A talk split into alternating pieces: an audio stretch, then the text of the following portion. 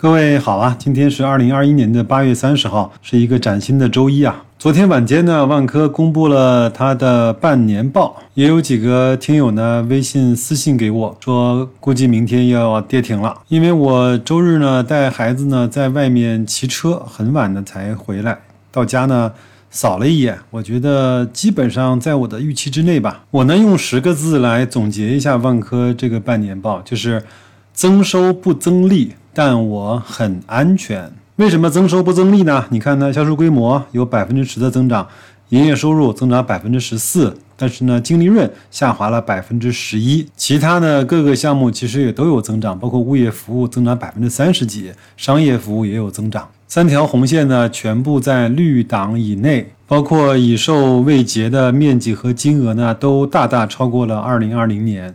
达到了七千八百一十九亿之巨。他还有一句话呢，显示出了他自己的保守和稳健之处。他说：“我新增投资金额啊，百分之九十二位于一线和二线城市。”这句话呢，你仔细咂摸，其实表现出来万科非常老道和非常有远见的作风。他其实知道中国的房地产哪里的泡沫最多，哪里的活动性最强，哪里的增长率和持续性最高。包括前面万科应该是和上海市政府签了一个战略合作协议，包括和上海市政府一块儿去打造很多片区，去管理更多的城市以及公用的物业，在这个世界上数一数二的超级城市。能够和一家地产开发商和服务商签战略合作协议，这代表了它的品牌啊和服务的标准啊受到了更严格标准的认可。我呢非常喜欢看万科的年报或者是半年报，他写的呢数据详实、有理有节。万物云呢在上半年的全口径收入啊已经超过了一百亿，长租公寓呢收入是在十三个亿左右，那商业地产呢是在三十几个亿，三十六个亿吧。物流和仓储啊，收入是在十三个亿，但是增长率都还挺高的。我也建议各位啊，能够仔细的看一看万科年报里面文字的部分，这个呢有助于帮助你了解一个更真实和更被我们所期待和认可万科的样子。他也说了，为什么利润低呢？因为周期性的缘故，就是前面拿地的价格高了嘛。第二个呢，就是今年整个很多项目销售的毛利率在下降。一个呢，是因为确实是房价有一些滞涨；第二个呢，我相信万科也是让自己的财务状况更健康啊。更久的待在那个绿党之下，也用了一些促销和打折的手段。这个情况呢，其实从另外一家保利的财务数据中啊，也得到了印证，也是增收不增利。对于这一两年的地产开发商来说，活下去远远比赚得多。跑得快要重要的多得多。还有一个和格力特别相似的地方呢，是股东人数啊，在大幅度的增加，达到了五十六万之巨，相比去年同期啊，增加了十几万。可能像格力、平安、万科这样的公司更容易受到散户的关注和追捧吧。还有一个呢，就是万科的货币资金啊，达到了一千九百五十几亿，在坚强的往上增长。现在呢，请各位啊拉到节目的信息区，白老师呢帮各位做了一个很无聊但是又特别有意思的图表。我们来看一看万科啊，从二零一七年到二零二零年，一直到二零二一年的中报，它每一个季度的营业收入和净利润所占全年的比例。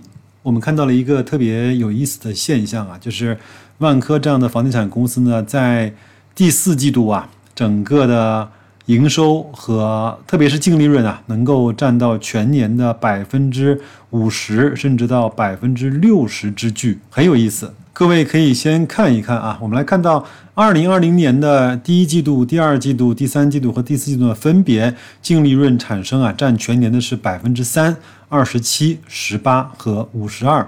二零一九年呢，一二三四季度分别是百分之三。百分之二十八、百分之十六和百分之五十三。二零一八年呢是百分之三、百分之二十四、百分之十四和百分之五十九。二零一七年啊，四个季度啊，分别的净利润占全年的比例是百分之二、百分之二十四、百分之十四和百分之六十。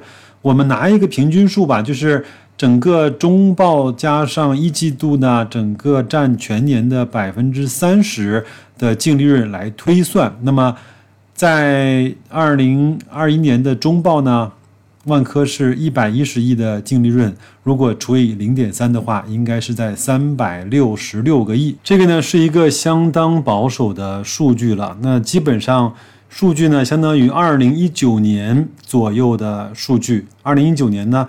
万科的净利润一共是三百八十八个亿，那我们会说，那完蛋了，那万科的股价肯定要跌到二零一九年去了，有可能。但是大家知道吗？二零一九年万科的股价在什么位置吗？二零一九年开盘呢是二十块八毛九，最高呢是二十九块六，最低呢是二十块七毛五，收盘价呢是二十九块三毛五。截止到上周收盘呢。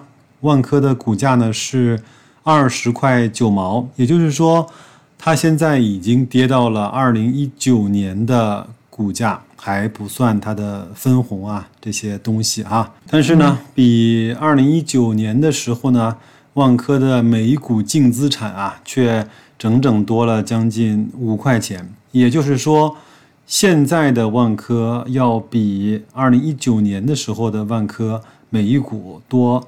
有五块钱的安全垫给到大家，要非常严肃和正儿八经的提醒一下，白老师这些所有的分析啊和自我的麻痹啊，都不能够作为各位投资的依据啊，要对各自的投资的收益负责。如果您听到这个节目的时间呢是周一的上午，可以看看开盘的情况，会不会如大家所料到的，它会一字板的跌停呢？或者至少给个五厘米的下跌吧。那上一周呢，格力的分红啊，白老师已经做了再投，但万科的分红呢还没有来得及。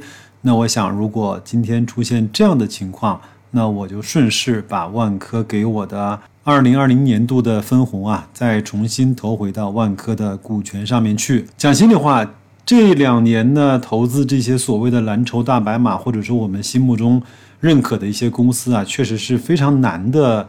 时候，因为眼看着别人家起高楼，眼看着别人家宴宾客，但只能够看着自己家吃窝头的心情啊，一定是不太好的。我也在这一两年中呢，也不断的在去跟自己进行灵魂对话。我问自己啊，你投资的公司错了吗？你投资的方法错了吗？你投资的心态崩了吗？如果没有的话，那干嘛要去羡慕别人呢？最近啊，我总是诗性大发啊。前面呢，突然又想起来几句诗啊，给大家稍微的分享一下，也谈不上诗，小短文吧。叫“生如蝼蚁，当立鸿鹄之志；命薄如纸，应有不屈之心。